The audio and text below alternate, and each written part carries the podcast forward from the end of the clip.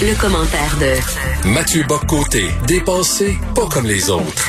Alors, le PQ a déposé une motion demandant au gouvernement fédéral de présenter ses excuses pour les arrestations arbitraires qui ont été effectuées lors de la crise d'octobre. On sait 497 personnes qui ont été arrêtées, sans parler de 36 000 perquisitions. C'est énorme. Madame Dominique Anglade, chef du PLQ, a dit non. Moi, je n'accepte pas cette motion-là, mais on s'en vient avec notre motion. Vous allez voir ça, là. Le Parti libéral va déposer sa motion. Alors, la, la motion qu'elle a déposée, c'est qu'elle demande des excuses de la part du gouvernement fédéral, de la part du gouvernement provincial et de la part de l'administration municipale. Coudon, euh, Mathieu Boccoté, c'est juste si elle t'a pas demandé de t'excuser toi aussi, là. Ah, et je le ferai bien, je le ferai bien, mais là, je pense avoir fait quelque chose. Hein? Vous n'êtes pas coupable cette fois-là. Vous êtes coupable de bien des choses, mais pas de ça. Mais non, franchement, c'est une manœuvre grossière, c'est une manœuvre idéologique. L'objectif des libéraux, c'est clair, c'est, dans les circonstances, de diluer la responsabilité du gouvernement fédéral pour faire de la crise d'octobre le simple problème de respect des libertés civiles. Donc, ce n'est plus une occupation militaire du Québec par le Canada, ce n'est plus un rappel de la domination nationale et même coloniale à certains égards, on aurait pu dire, qui pesait sur le Québec dans le Canada. Ce n'est plus une manière de mater euh, une province que l'on croyait rebelle et dissidente. Non, c'est une pure question de liberté civique où la responsabilité des fédéraux, c'est une parmi d'autres et ne nous attardons pas exagérément sur ça. Les, moi, ça me fascine. Autrement dit, nos libéraux cherchent en ce moment à proposer leur propre lecture de la crise d'octobre pour déresponsabiliser les fédéraux. Et dans cela, moi, je redoute une chose parce que j'entends ici et là les conversations dans les partis politiques euh, nationalistes.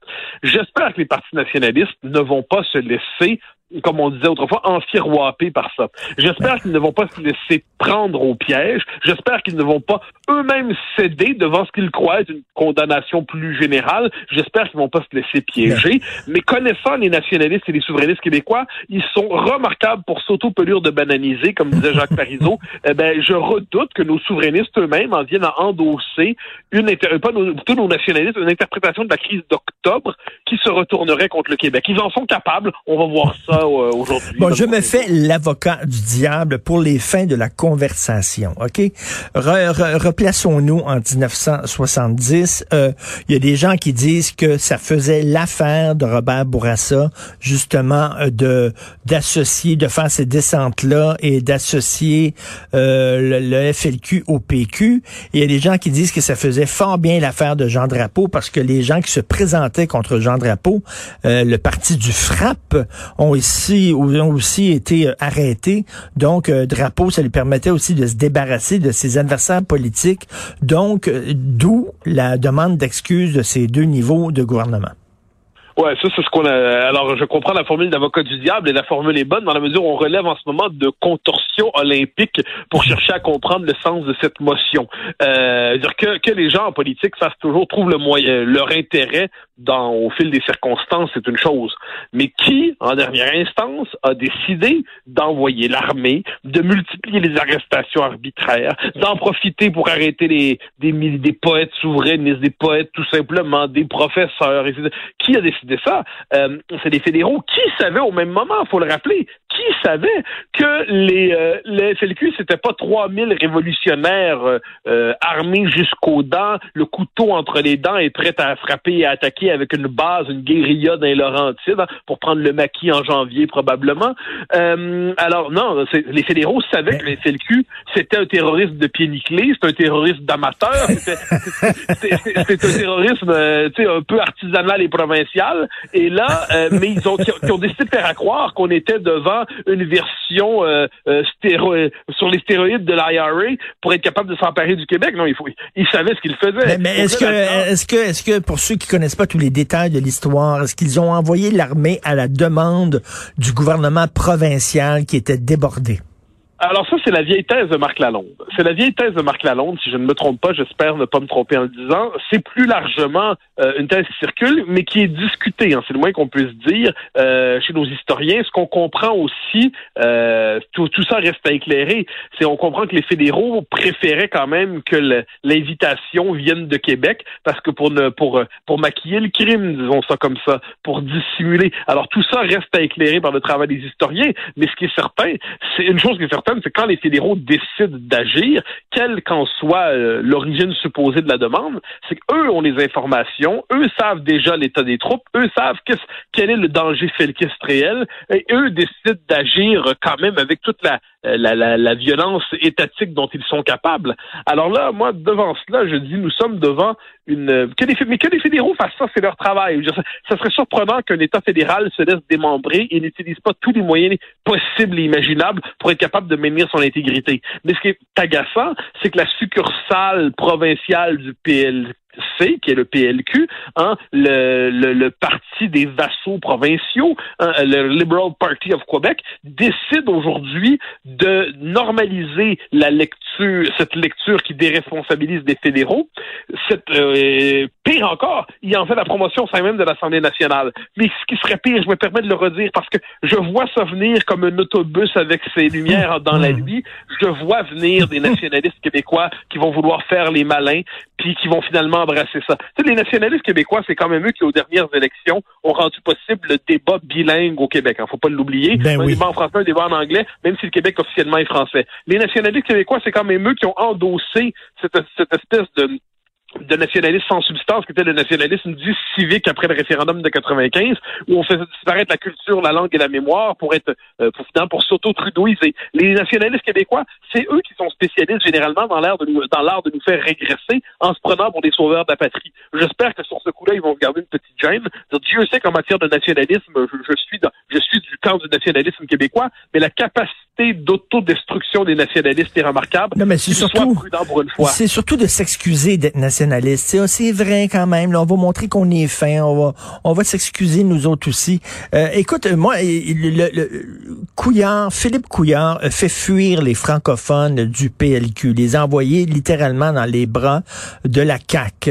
Euh, le PLQ après ça est devenu parce qu'à force de traiter les Québécois de racistes, d'intolérants, Couillard, euh, à force de vider euh, de de, s'énerver dès qu'on parlait d'identité et tout ça. Les Québécois ne se reconnaissaient plus, les Québécois francophones ne se reconnaissaient plus dans le Parti libéral du Québec, l'ont déserté. Bon, la mission première de Dominique Anglade lorsqu'il est devenu chef, c'était de ramener les francophones au sein de son parti. C'est pas comme ça qu'elle va faire ça. Ouais, ben ça, sur le plan politique, euh, enfin, mais elle joue bien ses cartes parce que plutôt que d'aller sur le terrain du nationalisme québécois, elle cherche à amener ses adversaires sur le terrain du fédéralisme inconditionnel. Donc, plutôt, c'est parce que plutôt que de faire un geste vers les francophones, elle cherche à neutraliser finalement le nationalisme québécois euh, dans une espèce de, de, piège conceptuel, piège rhétorique. Et euh, donc ça, c'est, on peut dire qu'elle est offensive, Dominique Anglade. Euh, on est, puis là, là-dessus, je pense que les, les, les nationalistes devraient s'en rendre compte.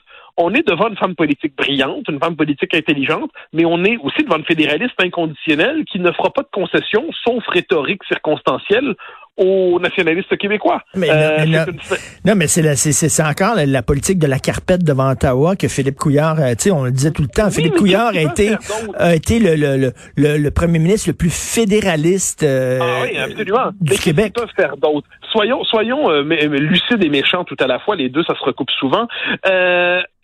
Quand les libéraux, au début des années 90, nous avaient dit, avec Meach en 90, Meach, c'est les conditions minimales d'adhésion au Canada. Si on n'a pas ça, ça veut dire que le Canada est, est, euh, est, est inacceptable. Le Canada a dit non ils ont dit jamais. Ils ont décidé, on ferme la Constitution, puis les libéraux ont décidé de se coucher. Ce ils sont devenus ce que Robert Laplante, le directeur de l'Action nationale, appelle des inconditionnels du fédéralisme sans seuil de rupture. Donc, fondamentalement, maintenant, peu importe ce que fera Ottawa, quelles que soient les circonstances, le rôle des libéraux au Québec, c'est de toujours nous expliquer que finalement, c'est pas trop grave. C'est la dédramatisation des pertes. C'est expliquer que peu importe ce qu'on nous fera, c'est toujours mieux de rester dans le Canada que de faire l'indépendance du Québec. Peu importe ce qu'on nous fera, faut toujours rester dans la C'est leur fonction, c'est leur rôle. C'est un, relais du, euh, de, ce qu'on appellerait en d'autres temps la, une forme de domestication du Québec au Canada. Et c'est des vieilles élites coloniales, finalement, en quelque sorte. Ne soyons pas surpris, ils font leur travail, que les nationalistes fassent le leur. Mais, mais bon, au lendemain de la défaite de Mitch, on se souvient, là, moi j'avais eu des frissons en entendant ce, ce discours-là euh, de Robert Bourassa qui disait à partir d'aujourd'hui, euh, le Québec est, sera toujours libre de son Bon, il faut que euh, le, Parti libéral renoue avec ce Robert Bourassa-là. Oui, sauf que Robert Bourassa, quelques jours plus tard, comme nous l'a appris Jean-François Lisée dans Le Tricheur et le Naufrageur, téléphone au premier ministre canadien anglais en disant là, là, dans les prochains instants, je vais faire des déclarations bien, bien nationalistes, presque souverainistes. Prenez pas ça au sérieux. C'est simplement pour accompagner la vague du nationalisme québécois pour mieux la faire redescendre. Donc, au même moment où il bombait le torse, Robert Bourassa, eh bien, euh, au même moment, il expliquait que tout ça était pure illusion à ses partenaires du Canada anglais. Puis, dans les mois qui ont suivi, Robert Bourassa a quand même soutenu Charlottetown, qui était un Mitch moins, alors qu'il nous avait expliqué que Mitch était le minimum vital. Robert Bourassa euh, en est venu à qualifier, lui qui faisait un flirt avec les souverainistes, est venu à parler des saltimbanques séparatistes, on s'en souvient. Donc, quand on voit ça Robert Bourassa, c'était un homme euh, brillant, sans le moindre doute, mais un homme qui était, moi je crois que Bourassa était fondamentalement euh, non pas contre l'indépendance par intellectuellement, mais viscéralement effrayé par la souveraineté, puis il a décidé de gaspiller un capital politique exceptionnel, eh ben, on pourrait dire que 30 ans plus tard, 30 ans plus tard, les libéraux ont assumé les conséquences de l'aplatissement bourrassiste. Qu'est-ce qu'ils se sont dit? Ils se sont dit, notre job, nous, c'est de faire en sorte que le Québec soit dans le Canada à tout prix, et il faut le faire accepter par les Québécois. Il faut montrer que la légitimité est toujours du côté d'Ottawa plutôt que du Québec. On est les, on veut être les administrateurs tranquilles d'une province domestiquée, mais on, est, on ne se prend pas pour le, la relève d'un gouvernement national eh bien, on en voit le résultat. Maintenant, ils veulent même nous faire accepter la vision d'Ottawa de la crise d'octobre. Écoute, en, terminant, je, me dois de te parler de du, refus du Québec d'utiliser l'application de traçage du fédéral. Pendant deux mois, on nous a dit non, non, on va on va faire notre propre application de traçage. Et finalement, on a jeté ça aux poubelles, puis on a dit OK, on va utiliser celle du fédéral. En parlant de nationalisme, Mathieu Bock, c'était pas Mathieu Bock côté, c'était pas du nationalisme mal placé. On est en période de pandémie le fédéral avait une application, my God, tu te pinces le nez puis tu l'utilises. Who cares que ce soit Made in Canada, Made in Québec, là? Mais moi, ce, qui me frappe surtout, c'est l'évolution du discours des, autorités, c'est-à-dire, euh, moi, je suis du point de vue des mesures sanitaires, moi, je pense qu'elles sont nécessaires, faut qu'on les prenne très bien. Mais quand on dit pas de masque, masque. Quand on dit euh, les restaurants, c'est pas c'est pas un danger, on finit par les fermer. Quand on mm. dit pas d'application, finalement, on dit application. Mm. Eh bien, euh, faut qu'on soit pas surpris si le commun des mortels finissent à se dire mais est-ce qu'ils savent ce qu'ils veulent en haut, euh, puis que ça développe une forme de scepticisme par rapport aux mesures sanitaires. Euh, moi, je, je, je suis pas du tout dans le camp des, euh, des, des conspirationnistes sur ces niaiseries-là. Je pense que la plupart des mesures sont nécessaires, bien que je les trouve trop excessives en ce moment, mais ils ne cèdent pas ben, en envoyant sans cesse des messages contradictoires. Ben, as tellement raison. Tu sais, quand ils ont fermé les théâtres et les bibliothèques, et ils ont dit, mais pas les gyms, parce que les gyms, c'est pas un lieu de socialisation. Puis une semaine après, ils ferment les gyms. tu dis, qu'est-ce qui s'est passé au cours de la semaine pour qu'ils ferment? Oui, tu sais. Oui, puis ensuite une, ensuite, une bibliothèque, c'est un lieu de lecture dans le silence, c'est pas un lieu de socialisation, ben moi ce que j'en sais. Alors, ça, on est, on, y a, je, moi, personne s'attend à ce qui gère la pandémie comme on gérait un programme social ordinaire. On est dans une situation historique inédite. Nos sociétés sont pas faites pour gérer les choses de même. On fait ce qu'on mmh, veut, mmh. très bien. On demanderait, cela dit, dans les circonstances, peut-être juste un peu plus de, de prudence quand vient le temps d'interdire, qu'il n'oublie jamais, ça j'en suis convaincu, que les soupapes sociales sont absolument essentielles, absolument essentielles, et que le prix à payer sur le plan de la santé mentale, psychologique, sur le plan affectif, sur le plan social va être considérable si on n'autorise pas cette petite marge de liberté qui, pour l'instant, est plutôt contestée. Et toi qui es un grand lecteur, là, on dit, là, on dit, quand on ferme le sport, on dit on arrête le sport, les gens, là, ben, mon Dieu, c'est, ils déchirent leur chemise, puis là, tout le monde a une opinion. Quand on ferme les bibliothèques, silence radio, tout le monde s'en fout. Oui, oui, oui, c'est absolument terrible. Et ça, je, je, le note tout en passant. Le, rapport au livre, dans nos sociétés, c'est presque un rapport archaïque. C'est un rapport résiduel, alors qu'en dernière instance, surtout dans une période comme celle-là, la lecture devrait être le dernier refuge de l'esprit de la liberté. Tout à fait. Vive l'archaïsme, vive le bon vieux temps. Ah, formidable. J'accepte ces deux vivants. Merci Mathieu Bocoté. Bonne journée. bye.